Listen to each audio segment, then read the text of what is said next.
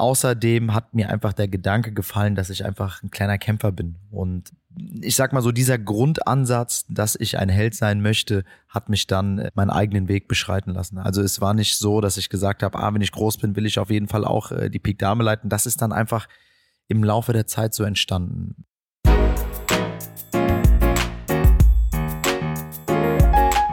Hallo und herzlich willkommen zu einer weiteren Folge des Live-Pods. Heute mal wieder aus dem Frankfurter Bahnhofsviertel, aber nicht aus unserem Studio, sondern aus einer ganz besonderen Location. Der Peak Dame.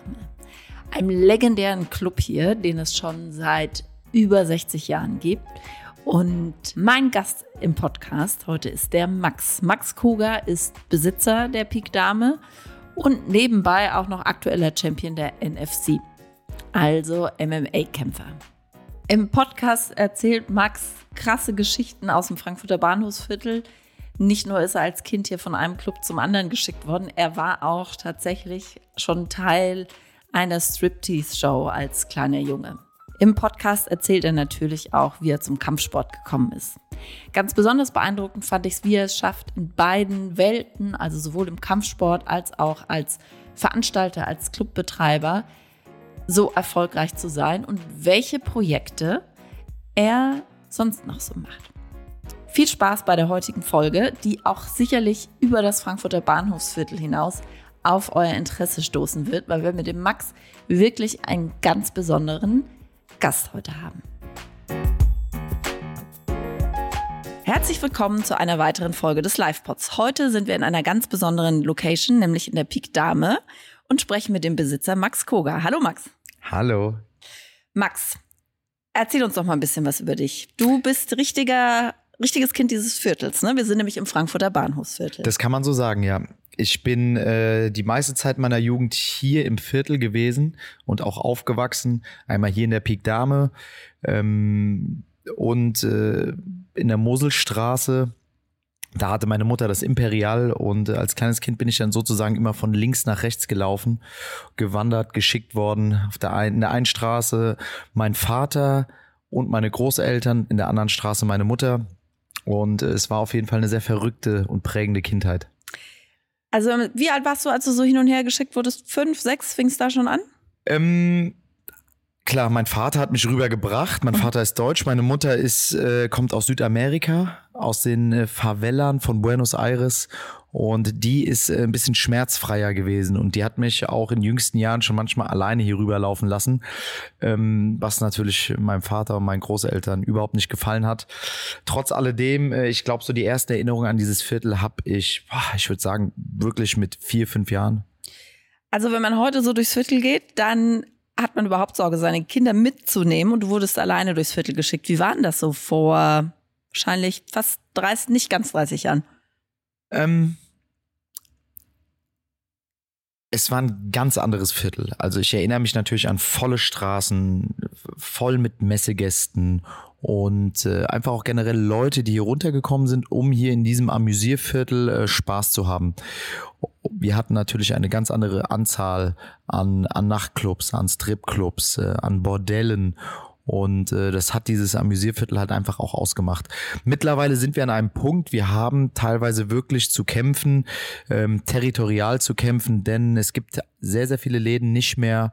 Und abseits davon muss, müssen natürlich die Gewerbetreibenden dafür sorgen, dass ähm, ja, dass man halt einfach auch normale Leute hier runterkriegt, weil das ist nicht einfach. Wir haben mittlerweile ähm, ein äh, wirkliches Drogenproblem, ein wirkliches Crack-Problem hier im Bahnhofsviertel und äh, jeder für sich muss halt diesen Kampf führen. Ja. Und das war früher nicht so. Ich erinnere mich noch, als ich das erste Mal in Frankfurt war, das war Ende der 90er, gab es das, hatte ich das Gefühl, das Drogenproblem gibt schon. Ich erinnere mich so an Nachrichten von Junkies, die in der Taunusanlage, die ja heute okay, also die zwischendurch sehr okay war und jetzt okayisch ist. Und das war damals aber besser. Wir haben einen Wechsel gehabt von Heroin auf Crack in den letzten Jahren. Also als ich ein kleiner Junge war, hat man halt auch wirklich Heroinkonsumenten auf der Straße gesehen. Für diese Heroinkonsumenten sind natürlich auch die Fixerstuben gedacht, die wir, ich glaube, vier, fünf Stück haben wir hier im Viertel. Und äh, das sind halt einfach auch die Anlaufstellen, dass äh, wenn Leute wirklich äh, fixen möchten, ähm, oder auch Ersatzdrogen, Material brauchen, da geht man natürlich auch, oder medizinische Betreuung, da geht man einfach an diese Stellen. Crack ähm, ist ganz anders. Crack kann man zwischen Tür und Angel konsumieren. Es ist auch äh, vom Wirkstoff ganz anders. Das macht die Leute aktiv, teilweise auch sehr aggressiv. Und das war bei Heroin einfach nicht der Fall. Das ist so das große Problem. Also wir haben diesen Umschwung von Heroin auf Crack hier im Bahnhofsviertel in den letzten Jahren erleben dürfen. Das war jetzt ein kleiner Ausflug in die, in die lokale ähm, Szene, worüber wir eigentlich sprechen wollten, ist ja eher über dich. Ähm, wusstest du schon immer, dass du diesen Laden hier, über den wir auch noch sprechen werden, übernehmen wirst? Nein, das wusste ich nicht. Also ich bin ein hundertprozentiges Gastro-Kind, ein Kind, äh, ich würde sogar sagen, ein richtiges Nachtclub-Stripclub-Kind. Ähm, ich habe meine Kindheit immer geliebt, aber ähm, ich wollte erstmal in die Welt hinaus. Ich wollte was anderes machen. Ich war als Kleinkind schon immer extrem davon fasziniert, ein Held zu sein. Also in meiner Jugend waren Figuren wie Jean-Claude Van Damme, Conan der Barbar, Hulk Hogan, das waren einfach auch Figuren, die mich geprägt haben. Lustigerweise sah mein Vater auch zu dieser Zeit äh, wirklich auch aus wie, äh, wie Hulk Hogan, blondes Haar. Es ist die Zeit von Fitnessstudios gewesen, von Solarium und ähm, das war für mich schon wirklich faszinierend. Ich wollte einfach auch so eine Art Mensch werden.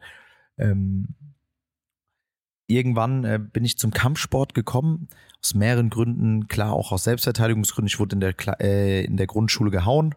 Meine Mutter hat, darauf Wert, äh, hat Wert darauf gelegt, dass ich mich verteidigen kann. Außerdem hat mir einfach der Gedanke gefallen, dass ich einfach ein kleiner Kämpfer bin. Und ähm, ich sag mal so, dieser Grundansatz, dass ich ein Held sein möchte, hat mich dann äh, meinen eigenen Weg beschreiten lassen. Also es war nicht so, dass ich gesagt habe, ah, wenn ich groß bin, will ich auf jeden Fall auch äh, die Pik Dame leiten. Das ist dann einfach im Laufe der Zeit so entstanden. Dadurch, dass ich ein extrem familiärer Mensch bin, dadurch, dass ich mit den Jahren, ähm, was heißt eingesehen oder mehr oder weniger verstanden habe, was das für eine schöne, besondere Option ist, ein Familienunternehmen weiterführen zu dürfen. Und äh, so ist es dann letztendlich auch dann zu der Entscheidung gekommen, nach Corona oder sogar schon während Corona, dass ich sage, ich gehe diesen Schritt und äh, will die Peak Dame in die dritte Generation führen. Das war so Ende deiner 20er, ne? Was denn? Äh, dass du die Entscheidung getroffen hast. Nee. Ähm, ich habe einen sehr harten Vater und äh, mein Vater hat die Peak Dame in Kombination mit meinem Onkel geführt und ich musste mir erstmal so ein bisschen Respekt äh, mhm. verdienen bei den beiden. Und ähm, den habe ich mir auch verdient. Also ich muss dazu sagen, ich bin ein sehr risikofreudiger Mensch. Ich habe studiert, ähm, ich habe BWL studiert? und Sport studiert auf und? der Goethe-Uni. Mhm.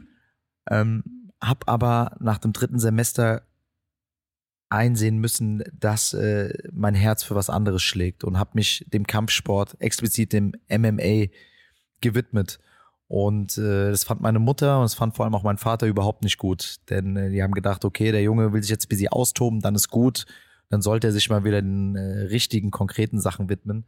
Ähm, das habe ich nicht gemacht. Also ich habe äh, nach wie vor weitergekämpft, habe äh, mir gewünscht, dass daraus was resultiert. Aber ich wollte einfach diesen Weg, ähm, den wollte ich probieren. Man muss an der Stelle auch sagen, dass Profikämpfer nicht gleich Profikämpfer ist. Also es gibt da qualitativ vor allem auch finanziell riesige Unterschiede die man da erstmal hat. Und ähm, ich habe mich durchgesetzt, eine sehr harte Szene, ähm, habe ähm, auf Weltklasse-Niveau gekämpft, habe im Madison Square Garden gekämpft, war jahrelang auch im russischen Raum unter Vertrag und äh, das äh, fand mein Vater einfach, äh, musste man einfach honorieren. Und dann hat er mich Stück für Stück immer mehr in das Geschäft äh, mit einbezogen. Zeitgleich habe ich äh, die Schule bei meiner Mutter, also ich habe wirklich eine Nachtclub-Schule von meiner Mutter auf, äh, von, ja, habe ich von meiner Mutter gelernt. Deine Mutter hat ja. den Laden aber nicht mehr, oder? Das Imperial? Das hat sie nicht mehr. Das Gibt's ist dann das irgendwas. Noch? Nee, das ist das Rough Diamond geworden in der Moselstraße. Ja. Und sie hat noch ihren Nachtclub in Mainz. Also mhm. sie ist auch noch immer noch, ist immer noch am Start, was das angeht.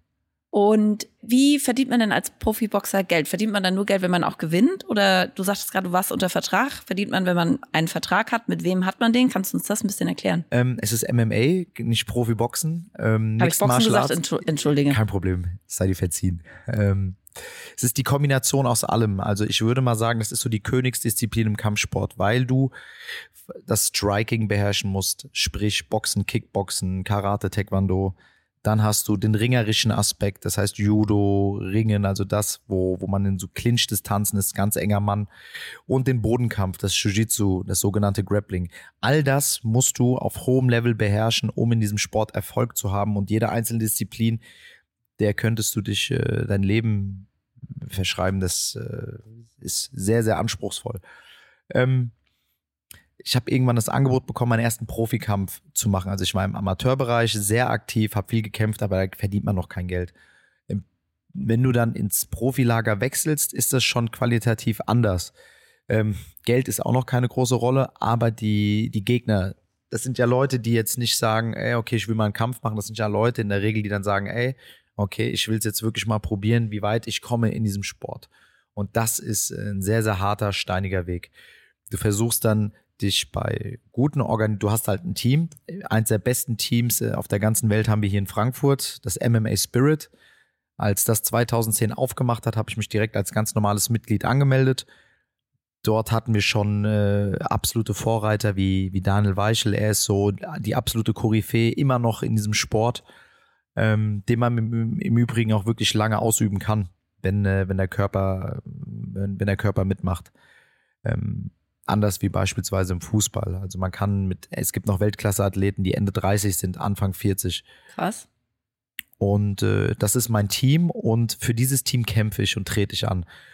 Du versuchst dann, je nachdem, wie, die, wie, äh, wie das Kämpfen halt läuft, wie oft du gewinnst, wie oft du verlierst, dich bei renommierten Organisationen halt einfach zu etablieren. Ich bin bei äh, der größten deutschen Organisation mittlerweile unter Vertrag. Und, wie, wie äh, heißt die? NFC. Hm? Das ist die da NFC. hast du, glaube ich, auch einen großen Kampf gewonnen im März. Genau. Ne? Ich bin aktueller Champion in meiner Gewichtsklasse. Was genau bedeutet das? das? Also man muss sich das so vorstellen, es gibt ja verschiedene diverse Titel in Europa. Der Titel ist äh, ein sehr anerkannter, also ein sehr guter Titel. Und äh, ich bin ein Kämpfer im Federgewicht. Das bedeutet, ich trete an, wenn ich kämpfe, ähm, bei einem Gewicht von 65,8 Kilogramm. Also ich mache eine harte Diät. Das ist die Grenze. genau, schwerer darf ich nicht sein. Und äh, in dieser Gewichtsklasse trete ich halt an. Und dann muss man natürlich alle Leute wegbomben, bis du natürlich die Möglichkeit bekommst, Champion zu werden. Und das habe ich gemacht. Und das heißt, du bist deutscher Meister? Oder? Das ist halt anders wie jetzt wie beispielsweise im Boxen. Das hast du jetzt nicht, dass man sagt, ah, ich bin deutscher Meister, ich bin der stärkste Kämpfer dieser Organisation. Und der Gürtel beziehungsweise die Kämpfer, die international gerankt sind, auch ich, die haben halt, wie gesagt, ein unabhängig, es gibt ein unabhängiges Ranking, welcher Kämpfer steht wo. Und äh, ich gehöre zur absoluten Elite von Europa. Und das unterstreicht natürlich auch diesen Titel, dass das ein mhm. guter Titel ist, weil der Champion von dieser Organisation ist einer der besten Kämpfer von Europa. Und äh, so Was? funktioniert es in dem Sport. Und dafür gibt es ein Preisgeld, wenn man gewinnt. Wenn man dann auf dieser Ebene kämpft, da gibt es dann auch gute Gelder. Man hat natürlich seine Sponsoren und äh, natürlich seine Verträge. Okay. Yes. Verstanden. Dann kommen wir wieder zurück hier nach Frankfurt in die Peak Dame. Du bist übrigens der erste ja, Location-Betreiber, den ich auch im Podcast habe. Erklär uns doch mal das Business ein bisschen. Oder vielleicht fangen wir an mit der Geschichte der Peak Dame, weil die ist ja auch eigentlich ein bisschen verrückt. Ja, kann man schon so sagen. Also ich würde sagen, dass äh, dieses verrückte Gen auf jeden Fall tief in meiner DNA sitzt. Mein Großvater hat äh, nach dem Krieg irgendwann beschlossen, 1959 hier im Bahnhofsviertel einen Club aufzumachen, einen Nachtclub, ein Kabarett. Zu der Zeit waren die ganzen Amis hier unten und äh, haben im Grunde genommen dieses Viertel auch in diese Richtung ein bisschen äh, verändert, dass man halt auch so dieses Amüsierviertel dann tatsächlich hat hier in Frankfurt. Ähm, War nicht auch Elvis Presley hier unterwegs? Also ich weiß, dass er sich die Gitarre nebenan gekauft hat in der Im Cream. Kann das sein? Ja, so der erste Block weg vom Bahnhof. Ähm, genau, Cream. Gibt's, glaube ich, nicht mehr. Ne? Gibt's nicht ja. mehr. Die sind jetzt in Sachsenhausen. Ah ja, ja da, ja. Ich, da war ich mal, da haben sie erzählt, da hat sich da eine Gitarre gekauft. Geil, das wusste ich zum Beispiel mhm. gar nicht. Ähm, ja, also das war natürlich ein ganz anderes Viertel. Es war total wild und äh, total neu vor allem. Also ich hatte ja, mein Opa ist gestorben, da war ich elf Jahre alt, aber ich war diese Art Enkel, die äh, den Opa halt alles fragen durfte und auch alles gefragt hat. Also wir waren immer sehr offen zueinander in dieser Familie. Und auch wenn ich meinen Vater oder meinen Onkel gefragt habe, wie der Opa so war, haben sie auf jeden Fall durch die Bank weg bestätigt, dass er sehr speziell war, richtig verrückt, aber auch seiner Zeit voraus. Er hat, ähm, zu der Zeit war das so, Du hast äh, Nachtclub gehabt, du hast deine Ami, äh, Animierdamen gehabt und mit denen hast du gearbeitet. Das war im Wesentlichen so, du hast die Bühne, dort findet eine Show statt, eine ganz verrückte Show. Ähm, du hast eine Frau mit einer Schlange, die irgendeine Choreografie macht. Du hast äh, ja sowas halt, halt Kabarett. Und ähm, hast dann natürlich auch deine Damen, die dann mit den Gästen Champagner trinken. Das war so dieses erste Geschäftsmodell, was super funktioniert hat. Ähm, mit den Jahren kam dann immer mehr hinzu. Der Einfluss von Amerikanern hat äh, einfach dafür gesorgt, dass das immer sich immer weiterentwickelt hat. Es gab dann Peepshow, da wo man so durch so ein Loch geguckt hat, wo eine Frau war, die sich dann auf sowieso auf so einem Tablett gedreht hat und äh, solche Sachen. Irgendwann kamen äh, Sexkinos hier, äh, hier ins Viertel. Stück für Stück wurde es halt immer mehr in so, in diese Richtung, äh, hat sich das in diese Richtung entwickelt. Ähm, mein Opa wurde krank und das war so dieser Zeitpunkt, das war, müsste so in den 80ern gewesen sein, als mein Vater und mein Onkel wirklich an den Start gegangen sind, so Ende der 80er. Das war auch so ein Moment, wo sich das Viertel geändert hat. Es ging dann mehr Richtung Striptease. Striptease in dem Sinne, dass die schöne und ästhetische Art, eine Frau darzustellen, komplett nackt. Also man darf sich das nicht so vorstellen. So war das auch für mich. Also mir wurde immer vermittelt, dass die Frau was Schönes ist und äh, nicht. Wann hast du deinen Billiges. ersten Strip gesehen? Wie alt warst du? Ohne Spaß, ich glaube drei, vier, ah, sowas. Also ich saß immer neben meiner Mutter. Meine Mutter würde ich ohne Zweifel, würde ich auf jeden Fall behaupten, dass sie, was das Einarbeiten von Damen angeht, auch was diese Shows angeht, führend in Deutschland ist, hunderttausendprozentig ohne Zweifel. Die Art und Weise, es ist ja auch nicht so, wenn man in so einen Stripclub heute geht, sieht man, wie äh, die Mädels von links nach rechts laufen, sich um die Stange drehen und so. Das war damals gar nicht so. Es war ja eine Geschichte. Ich war, ich war ja bis spät in die Nacht auch immer in den Nachtclubs und äh, ich war auch manchmal Teil der Performance sozusagen und äh, an eine Show erinnere ich mich noch sehr, sehr gut. Wir hatten ein Mädel, Veronika, und sie hat ein Brautkleid angehabt und äh, eine Show bestand immer aus zwei Abschnitten. Einmal die äh, Darstellung, das Intro. Das Intro bestand daran, ich bin dann, ich bin dann an die Bühne gekommen, habe Veronika einen Brief gegeben. Du? Ich, genau. Wie alt? Fünf, sechs. Okay. Ich frage mich heute auch, wer das zugelassen hat, dass da kein Gast saß, der gesagt hat, äh, das kann doch gar nicht sein, dass da mhm. ein kleiner Junge um die Uhrzeit. Ja, war eine andere Zeit, ne? Waren andere Zeiten. Jedenfalls hat sie den Brief geöffnet, hat dann äh, in dem Brief stand drin, dass äh, der Mann nicht zur Hochzeit erscheinen wird und dann fing die Show an. Dann hat sie sich entblößt auf ästhetische Art und Weise. Lauter das Verzweiflung. Früher, mhm. Genau, das war halt früher so der Charakter der Shows. Auch das hat sich dann in den ne-, letzten Jahren geändert. Ähm, also so Anfang der 2000er war es dann irgendwann so, hing auch immer mit der, mit der Entwicklung vom Viertel ab.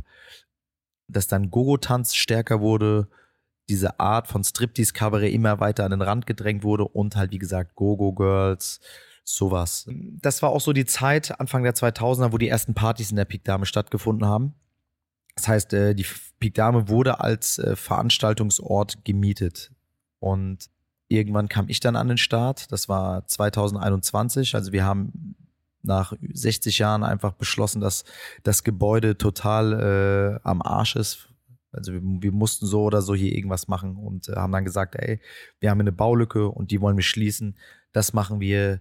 Weil mit früher war es, glaube ich, nur zwei, drei Stockwerke, ne? Ein Stockwerk. Ein also wir hatten die Pik Dame, oben drüber habe ich dann gewohnt. Also ich bin mit 18 ausgezogen, über die Pik Dame gezogen und äh, nach zehn Jahren, äh, also da war ich 28, haben wir dann einfach hochgebaut. Und was ist heute euer Konzept? Oder komm, wir fragen gleich. Wann hat sich das letzte Mal hier jemand ausgezogen? In Form von Striptease oder Gäste? Also Gäste regelmäßig. Gerne, gerne beides. Striptease haben wir so nicht mehr. Das haben wir nicht. Also wir sind wirklich, äh, das Geschäftsmodell ist insofern angepasst. Ich bin absolut musikverliebt und. Was ist so äh, deine Musik? Ich höre alles. Also ich höre wirklich alles. Ähm, elektronische Musik, Hip-Hop, Dance Classics, 80er, 90er, 2000er. Also ich höre wirklich alles und habe das einfach so angepasst, dass dieser Laden einfach variabel sein kann. Also das heißt, wir haben die Frontscheibe, die man komplett aufmachen kann im Sommer. Wir ähm, haben, das war in der Peak Dame halt auch immer so ein Ding. Ich meine, es hat immer Spaß gemacht, man hat hier immer Gaudi gehabt, aber was die Qualität der Musik angeht, was die Qualität der Boxen, der ganzen Technik angeht, war das natürlich schon alles unteres Level. Das habe ich einfach verändert. Man kann diesen Laden so umgestalten, dass man ihn im Wesentlichen für wirklich alles verwenden könnte, wenn man es braucht. Wir haben auch nur drei Tage die Woche auf. Früher war das ja so, dass man von Montag bis Samstag auf hatte. Ähm, das ist nicht mehr so. Unten haben wir die alte Kegelbahn Bahn aufreißen lassen, haben dadurch festgestellt, dass wir noch einen weiteren Raum zur Verfügung hatten und wussten es nie. Geschichte. Was ja. war da eigentlich irgendwas drin? Lag da eine Leiche oder? Nichts, alles leer. Krass. Auf jeden Fall. Dort bespielen wir den Floor mit elektronischer Musik und äh, das kommt einfach sehr gut an. Also ich mache im Wesentlichen, so wie ich gerne ausgegangen bin, gefeiert habe, das kann man hier einfach, ähm, das findet man hier wieder. Es ist sehr wild. Das äh, ist auf jeden Fall ein Merkmal der neuen Peak Dame. Das heißt, es ziehen sich, wenn dann nur noch Gäste aus. Wenn, dann ziehen sich nur die Gäste aus, ja. genau. Und ihr macht, glaube ich, auch Live-Veranstaltungen, ne? so Comedy. Wir haben ähm, am Donnerstag, ich bin immer so ein Fan auch so, so, so von, von alten Sachen. Also wir haben Speed Dating, finde ich richtig geil. Nein. Ja, donnerstags haben wir Speed Dating. Ähm, wir haben äh, Comedy-Shows, Lach und Leder, Faisal Kavusi tritt auf. Dann haben wir den Peak Sonntag. Das ist immer noch mal so ein Abend, der das Alte widerspiegelt. Zieht sich früher. da niemand mehr aus? Ich, äh beim Peak Sonntag doch. Also ah, beim Peak Sonntag hat man äh, auch mal. Da, da, war ich nämlich tatsächlich auch mal. Äh, ich erinnere mich dunkel, dass sich da tatsächlich jemand ausgezogen hat. Genau, ist halt natürlich auch ein viel kürzerer Abend. Man hat so ein Showprogramm, wie gesagt, Zauberer, Sänger, Tänzerin, das hat man da alles am Ich glaube aber, es war ein Kerl, der sich ausgezogen hat. Ja, kann natürlich auch ja. sein. Wir versuchen natürlich alle abzuholen. Ja. Danke. Ähm, ich sag so, die Pik Dame ist Plattform für wirklich jegliche Art von Unsinn. Und äh, solange es Spaß macht, bin ich äh, bei fast allem dabei. Wie schafft man das, so einen Laden über 60 Jahre am Leben zu halten? Ich denke, ein ganz entscheidender Punkt ist einfach, dass man sich anpasst. Man muss sich immer der Zeit anpassen und vor allem auch den, gewissen, den Umständen, die man hier im Viertel hat. Und das haben wir im Laufe von über 60 Jahren immer recht gut hingekriegt. Das würde ich, was heißt Geheimnis, aber es ist einfach die Notwendigkeit, damit das alles funktioniert. Alles hat seine Zeit. Wenn es rum ist, muss man sich einfach neu definieren. Und wie schaffst du es im Sport so zur Weltklasse einfach zu gehören? Was gibt es da Eigenschaften, wo du glaubst, dass das der Grund dafür? Ich würde von mir behaupten, dass ich unheimlich diszipliniert bin und vor allem unheimlich belastbar. Ähm, ich bin sehr lösungsorientiert, also auch wenn, mir, wenn ich mal Probleme habe oder wenn mir was schwer fällt, gucke ich einfach, dass ich möglichst rasch an äh, eine Möglichkeit komme, um das Problem zu beheben. Und abseits davon ist es natürlich auch so, dass ich kein Privatleben habe. Also ich widme mich wirklich nur der Arbeit und dem Sport. Und äh, da bleibt mittlerweile sehr wenig Raum für, für Freizeit. Das Schöne ist, und das ist auch das, was mir immer wieder Energie gibt, ähm, dass ich das Ganze gekoppelt habe an, äh, sag ich mal, an meine liebsten Leute. Ähm, Im Sport habe ich natürlich mit meinen besten Freunden äh, permanent Kontakt. Hier im Haus leben Freunde und Familie, die auch hier in der Peak Dame arbeiten. Das heißt, die Arbeit ist immer gekoppelt mit Quality Time und das ist das, was wirklich schön ist. Das mhm. schafft auch diesen Ausgleich. Ansonsten müsste man einfach äh, sagen, dass ich äh, nah am Burnout bin, hast weil du, es so viel ist. Hast du da irgendwie so ein Hack, wie man heutzutage sagt, wie du dir die Zeit einteilst? Also hast du wirklich so einen Plan, wo du sagst, okay, x Stunden Sport am Tag, x Stunden Peak Dame? Oder ist das ähm, wirklich fließend? Ich habe ich hab tatsächlich äh, einen Plan, aber der ist immer abhängig davon, was ich jetzt für Welt, was für Schwerpunkt ich habe. Also wenn ich in der Vorbereitung für einen Kampf bin, ist natürlich alles so ausgelegt, dass ich möglichst viel trainieren kann und dass mir möglichst viel von meinen Jungs abgenommen wird. Ich habe eine, äh, eine Assistentin, die auch für mich arbeitet, die ähm, diverse bürokratische Sachen für mich erledigt, die mich dann natürlich in Kenntnis davon setzt, was zu tun ist oder wenn ich auch mal was verpeile, dass die auch den Kalender und Termine im Blick hat, weil es schon manchmal recht viel ist. Es ist ja auch so, es ist ja nicht nur die Peak Dame und nicht nur der Sport, es sind ja auch viele Sachen, die links und rechts passieren. Also es ist einmal auch das Thema YouTube, das Thema äh, mit äh, diversen TV-Sendungen, das Thema Musik. Wir haben ja auch äh, Peak Dame Label gegründet wo Wirklich? wir DJ unter Vertrag haben. Nächste Woche bin ich auf Ibiza, also wir bringen die Peak Dame beziehungsweise auch Frankfurt nach Ibiza, haben dort äh, einen riesen, eine riesen Collab, was für mich persönlich auch ein super toller Schritt ist. Ähm, ja, also wie gesagt, also an Arbeit mangelt es mir überhaupt nicht. Ja. Cool, gibt's bald Peak Dame Ibiza? Ja, also es gibt auf jeden Fall eine Veranstaltung, die dort stattfinden wird. Sehr cool. Was machst du auf YouTube? Ähm, ich habe einen YouTube-Channel. Ich will, das ist auch die Entscheidung, warum ich ähm, den Abschluss meiner Karriere hier in Deutschland haben möchte. Ich bin jemand, der den Sport hier in Deutschland, den MMA-Sport größer machen will. Dafür muss man einfach gewährleisten, dass der Zugang zu dem Sport und zu den Menschen, die dahinter stehen, einfach leichter ist. Und mittlerweile über Streaming, über YouTube, Fernsehen stirbt einfach, in, wird aussterben in den nächsten Jahren. YouTube und Streaming wird ein größeres Thema werden. Und äh, ich denke, es ist auf jeden Fall genau das richtige Timing, jetzt die Leute abzuholen. Und äh, der Sport ist, kann man nicht minder reden, ist ein sehr harter Sport. Ähm, und die Leute haben natürlich auch Vorurteile. In dem Moment, wo sie aber feststellen, dass die Leute doch gar nicht so verkehrt sind, keine Assis sind, kann man natürlich auch andere Leute abholen. Und so kann der Sport auch hier in Deutschland wachsen. Was im Umkehrschluss bedeutet, dass junge Athleten, die sich auch für diesen Sport entscheiden, die Möglichkeit bekommen, wirklich äh, Zukunft, ihre Zukunft damit äh, mhm. aufzubauen. Und das ist das, was ich möchte. Und das ist auch das, was ich möchte, was man mir dann irgendwann nachsagt, ah, der Typ hat, hat viel für diesen Sport mhm. getan. Hat hier jetzt einmal schon funktioniert. ja. Und ich springe jetzt so ein bisschen her, weil ich noch so viele Fragen habe. Frag, was du willst. Thema Sport. Thema. Wenn du in so einer Hochphase bist und auf dem Wettkampf trainierst, wie viele Stunden Sport pro Tag machst du dann? Ich würde mal sagen, so vier, fünf Stunden. Und das dann sieben Tage am Stück oder gibt es auch so ein Re Also ich habe fünf Tage die Woche, die äh, sehr knackig sind. Mhm. Dann habe ich samstags eine extrem, das ist immer Abschlusssparing. Und sonntags trainiere ich auch. Also eigentlich seit über zehn Jahren trainiere ich selbst auch sonntags. Also ich habe. Egal, ob du dich auf Wettkampf ja. vorbereitest oder nicht. Okay. Ja. Mache ich dann ab morgen auch, ja. und wie groß ist dein Team, das dich so beim Sport unterstützt und was machen die eigentlich alle? Ich habe äh, ich hab mehrere Coaches. Also ich habe einen Coach für für Mobility, Kraft und Kondition, einen Coach für den ringerischen Bereich, ich habe einen Coach für den Bodenkampf, ähm, einen Coach für das Striking und äh, natürlich auch den Teammanager, die immer alle in enger Kommunikation zueinander stehen. Denn es ist, wie gesagt, es ist äh, viel, viel Arbeit. Es ist viel Arbeit. Ähm, man muss sich das so vorstellen. Klar, am Ende des Tages ist der Athlet alleine im Käfig, aber es ist wie so eine Speerspitze. Ah, ihr kämpft im Käfig? Und, genau, wir kämpfen im Käfig. Okay. MMA wird überwiegend im Ach Käfig. Ach so, Mark Zuckerberg und Elon Musk. Genau. Die, okay, deswegen kämpfen die im Käfig. Jetzt habe ich das auch verstanden. Ja, dem Sport. Ja, die tun bestimmt auch viel für den Sport. Auf jeden ähm, Fall. Wobei Zuckerberg trainiert viel. Der, der ist eine Maschine geworden, das ist total verrückt. Der trainiert ähm, viel, muss, ja. man, muss man Das ist echt krass. sagen, ja. Das ist ziemlich beeindruckend. Ähm, und hier Pik Dame, wie viele Menschen sind mit der Pik Dame beschäftigt?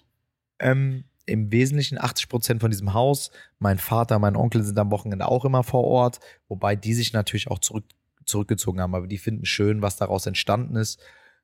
Ich sag mal, wir haben zehn Angestellte, und ähm, dann natürlich auch immer ein paar, wir haben natürlich äh, DJ-Konzept, das Bisianas. Da sind schon viele Leute hier, die hier auch arbeiten. Ich habe aber im Wesentlichen eine rechte und eine linke Hand. Also die rechte Hand ist mein kleiner Bruder, die linke Hand ist Fritz.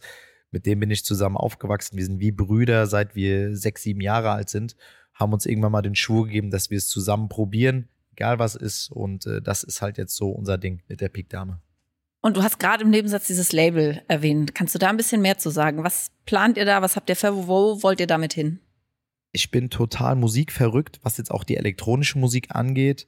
Und äh, es war so, ich war in Afrika und habe dann von meinem Wo genau warst Bruder, du da? Tansania. Mhm. Hab dann eine Nachricht von meinem Bruder gekriegt, dass dass da jemand eine Anfrage gestellt hat, ein Flüchtling mit seiner Familie, ob die Möglichkeit besteht, irgendwie zu arbeiten oder ob man, er hat das an mehrere Clubs geschrieben. Ich habe gemeint, ey, mach einen Termin aus, wir treffen uns dann im Office nächste Woche, wenn ich zurück bin. Die sind dann gekommen, eine super süße Familie und ich muss an der Stelle einfach auch sagen, in dem Moment, wo die geschrieben haben, Mutter, Bruder, Freundin, äh, er selber, der die Mail verfasst hat, Batschi heißt er, ähm, das hat mich irgendwo berührt, weil ich ja selber auch so einen Familiensinn habe und äh, ich auch denke, dass man auf jeden Fall Leute, die die äh, Probleme haben, Leute, die jetzt gerade aus dem Krieg flüchten müssen, dass man denen helfen kann. Ich meine, uns geht's gut und man bricht sich ja auch keinen Zacken aus der Krone, wenn man zumindest mal sich diese Sachen anhört. Die waren dann da und wir haben einfach festgestellt, dass der Junge wirklich ein unfassbar talentierter DJ ist. Er hat in der Ukraine auch seinen Club, hat dort aufgelegt, war auch kein unbekanntes Blatt, musste aber aufgrund der Situation einfach direkt flüchten. Und er ist eigentlich ein doppelter Kriegsflüchtling. Die Familie ist, das sind eigentlich Georgier. Aufgrund mhm. vom Krieg sind die in die Ukraine geflüchtet und dann Jahre später genau das Gleiche. Jetzt sind sie hier in Deutschland. Und er war im Wesentlichen so die Motivation, dass ich dann gesagt habe, ey, wir gründen unser Label, denn äh, der Junge kann auch produzieren, er produziert gerne und auch wenn ich vom Profisport kenne, ist das nichts anderes. Wenn das Engagement und der Effort stimmt einfach, dann äh, und du nicht mit Druck oder so arbeiten mhm. musst, wenn das von alleine da ist und von alleine kommt, dann äh, muss man einfach versuchen, möglichst viele Türen aufzutreten und einen Rahmen zu schaffen, wo man so einen Menschen, wo er sich wirklich entfalten kann. Und äh, genau das tut, das tut er. Und deswegen haben wir auf der Hanau, wir haben da ein Studio, ein kleines, wo er halt auch arbeitet. Cool. Musik Hat er schon irgendwie so ein Soundcloud oder Spotify-Profil? Hat er alles. Es cool. wird auch sein erstes Album jetzt bald rauskommen. Stellen wir auf jeden Fall in die Show Notes. Geil. Und äh, der ist wirklich äh, ist ein Wie sehr, sehr geiler denn? Künstler. Bachi. DJ Bachi. Genau. Und wo wollt ihr hin mit dem Label? Schauen wir mal. Also wir sind jetzt auf erst, wir sind jetzt äh, Mitte Juli auf Ibiza. Dort wird er im Tantra, ein legendärer Club, wo Faithless, Bob Sinclair schon gespielt haben. Da wird er auch spielen. Und ähm, wie gesagt, sein Album geht jetzt an Start und äh, wir schauen mal, wie weit wir kommen. Der Junge ist motiviert, ich bin motiviert, äh, wir haben gute Kontakte, wir haben genug Motivation und Energie und äh, schauen wir, was die Zukunft bringt. Das Schöne ist ja an diesem Punkt einfach, dass aus so viel Scheiße, die er durchgemacht hat, ja. doch irgendwas Gutes resultiert ist. Und äh, er ist ein sehr positiver Mensch. Die ganze Familie ist sehr glücklich, dass wir uns äh, so getroffen haben. Und äh, schauen wir mal, wo das hinführt. Toll. Ist auch eine super Überleitung. Wir haben immer am Ende des Podcasts eine Frage des, beziehungsweise in deinem Fall der vorherigen Gäste. Und die würde ich jetzt einmal auspacken. Da geht es nämlich auch um Musik. Was müsste, ich meine, abgesehen vom Gesang, was müsste ein Musikkünstler äh, mitbringen, damit er demjenigen gefällt? Kannst du die Frage beantworten? Was ein DJ mitbringen muss, damit er mir gefällt. Also ein Musikkünstler, mhm. aber du kannst, weil wir gerade vom DJ auch gesprochen ich bin, haben. Ich bin generell, da ich wirklich alles an Musik höre, bis auf Schlager. Hörst du Klassik? Ja. Wirklich? Ja. Oh, da sprichst, sprichst du mit der Richtigen. ähm, ich wollte dich auch schon fragen, was du, was du für Musik hörst. Äh, ja. Auch alles? Ja. Vielleicht manchmal sogar Schlager, aber ich bin im, im Kuratorium von so einem Klassikfestival. Und es läuft gerade und deswegen bin ich so voll in diesem Film drin. Ich, ich muss an der Stelle auch sagen, ich gucke schon, ähm, es muss nicht unbedingt Hans Zimmer sein, ja. Aber es gibt ja ein Orchester, das jetzt auch ein paar Mal in der Oper Musik von Hans Zimmer. Gut, Hans Zimmer ist jetzt nicht unbedingt das Klassischste, was man sich äh, geben kann, aber es ist trotzdem wahnsinnig schön. Wahnsinnig schön. Wie gesagt, ähm, gut, kommen wir nochmal zur Frage zurück, bevor wir zu weit abschweifen.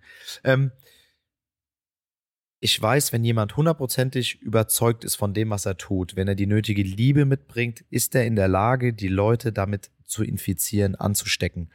Und ich glaube, diese Art von Passion ist äh, das Einzige, was man wirklich braucht, um Menschen zu überzeugen. Also wenn man etwas wirklich liebt und zu 100 Prozent hinter dem steht, was man tut, kann man die Leute überzeugen.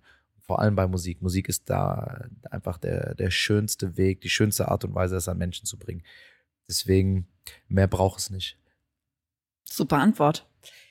Jetzt müssen wir doch nochmal über Klassik reden.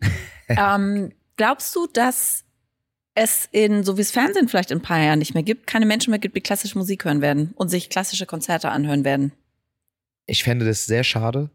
Ähm, Gerade in Europa, wir haben viel Kultur, auch viel Musikkultur und äh, ich glaube es nicht. Ähm, ich würde mir genau das Gegenteil wünschen, dass man sich mehr mit Musik beschäftigt. Ich habe ja auch hier an meine Residence ähm, einen kleinen Auftrag ich, mittlerweile ist es ja so, dass sich die Musik, auch gerade was man so hört, was die jungen Menschen so hören, dass sich das irgendwo trifft. Es ist nicht mehr nur Pop, nur Hip-Hop, nur elektronische Musik, es ist ja eine Mischung aus allem, ja. Ich meine, banalstes Beispiel ist, wir haben Haftbefehl, die Leute, wir haben Banker, die auf Haftbefehl tanzen. Mhm. Hätte man äh, wahrscheinlich vor 15 Oder Jahren nicht gedacht, Apache. dass man Rap. Ist genau, ja auch ein genau Phänomen, ne? Das, genau das sind so Sachen. Ja. Ähm, ich habe dem DJ, der Dompteur, hat die Aufgabe, die Musik von heute zu koppeln mit Musik aus 80ern, aus 90ern. Das heißt, wir haben zum Beispiel ABBA als Vorreiter für etwas, was jetzt neu kommt, ja. Und somit, dass man so ein bisschen Musikgeschichte nochmal an die jungen Menschen überträgt, dass sie dann irgendwann wissen, ah geil, ich habe in der Peak Dame auch schon zu, äh, zu ABBA getanzt oder Haftbefehl kombiniert mit, äh, mit irgendwas anderem, ja. Sowas, dass man da einfach ein bisschen spielerisch arbeitet. Ähm, ich glaube nicht, dass äh, klassische Musik ausstirbt. Das ist einfach eine Art und Weise von Musik, die die Seele von Menschen berühren kann und wenn man sich mit Musik beschäftigt, wird man automatisch in äh, verschiedensten Bereichen landen, auch im klassischen Bereich. Und äh, wir haben gerade von Hans Zimmer gesprochen. Ich meine, schönere Filmmusik gibt es äh, meiner Ansicht nach im Moment nicht. Er produziert wirklich unfassbaren Sound. Und äh, wenn wir jetzt auch äh, von Filmen sprechen, nehmen wir mal Inception und die Musik von Hans Zimmer. Es gibt so viele Menschen und so viele junge Menschen, die den Sound wiedererkennen, was ja auch dafür spricht, dass irgendwo das Hans Zimmer sein oder die klassische Musik, dass die irgendwo was richtig gemacht haben. Von daher, ich glaube nicht, dass das ausstirbt. Ja, das wäre da stimme ich dir zu. Und dann darfst natürlich auch du unserem nächsten Gast beziehungsweise unserer Gästin eine Frage stellen. Und zwar ist das die Maria Ziffi, die auf Social Media sehr viel Comedy macht. Was genau macht sie für Comedy? Ja, es dreht sich viel um Schule, ihrem Alltag in der Schule. Ah, okay. Ähm, ich muss sagen, ich bediene mich, was äh, mein Humor angeht, aus der untersten Schublade. Und ähm, was ist denn da so drin? Ach, böses Zeug. Hm? Böses, böses Zeug. Bin aber auch einer, der sich sehr gerne über sich selber lustig macht. Also ich kann gut über mich lachen. Maria, eine Frage für dich. Würdest du an die Peak Dame kommen, ganz random, und mir einen richtig asozialen Witz erzählen. Das würde ich auf jeden Fall feiern. Danach würden wir einen trinken und äh, ja, hoffentlich zusammen lachen. Also, das wäre Ihre Frage. Und fernab von dem, dass sie auch wirklich interagieren muss, dass sie herkommen muss. Ähm, ich bin auch immer so ein Fan von richtig peinlichen Geschichten. Sie kann ja auf jeden Fall in der nächsten Sendung erzählen, was mit Abstand ihre peinlichste oder auch ekelhafteste Geschichte war. Ja. Das ja, große Begeisterung hier. Vielleicht machen wir das auch und kommen einfach mit vor vorbei und dann kannst du es dir auch live anhören. Gut, Deal. Ja, Max, herzlichen Dank auch für diese tolle Frage. Maria wird sich sicherlich freuen. Und ganz herzlichen Dank für deine Zeit und weiterhin viel Erfolg mit all deinen Projekten. Vielen Dank. Das war es diesmal vom LivePod, dem Podcast, in dem ich die spannendsten Biografien der deutschen Medien- und Kulturlandschaft beleuchte. Ich freue mich, wenn ihr mir Vorschläge für Gäste schickt. Wen sollte ich eurer Meinung nach hier auf jeden Fall einmal interviewen? Einfach eine Mail an pod.aspasia-event.de. Und natürlich müsst ihr den Podcast hier abonnieren und auch bewerten, damit es auch weiter spannende Geschichten und Inspirationen für eure eigene Biografie gibt.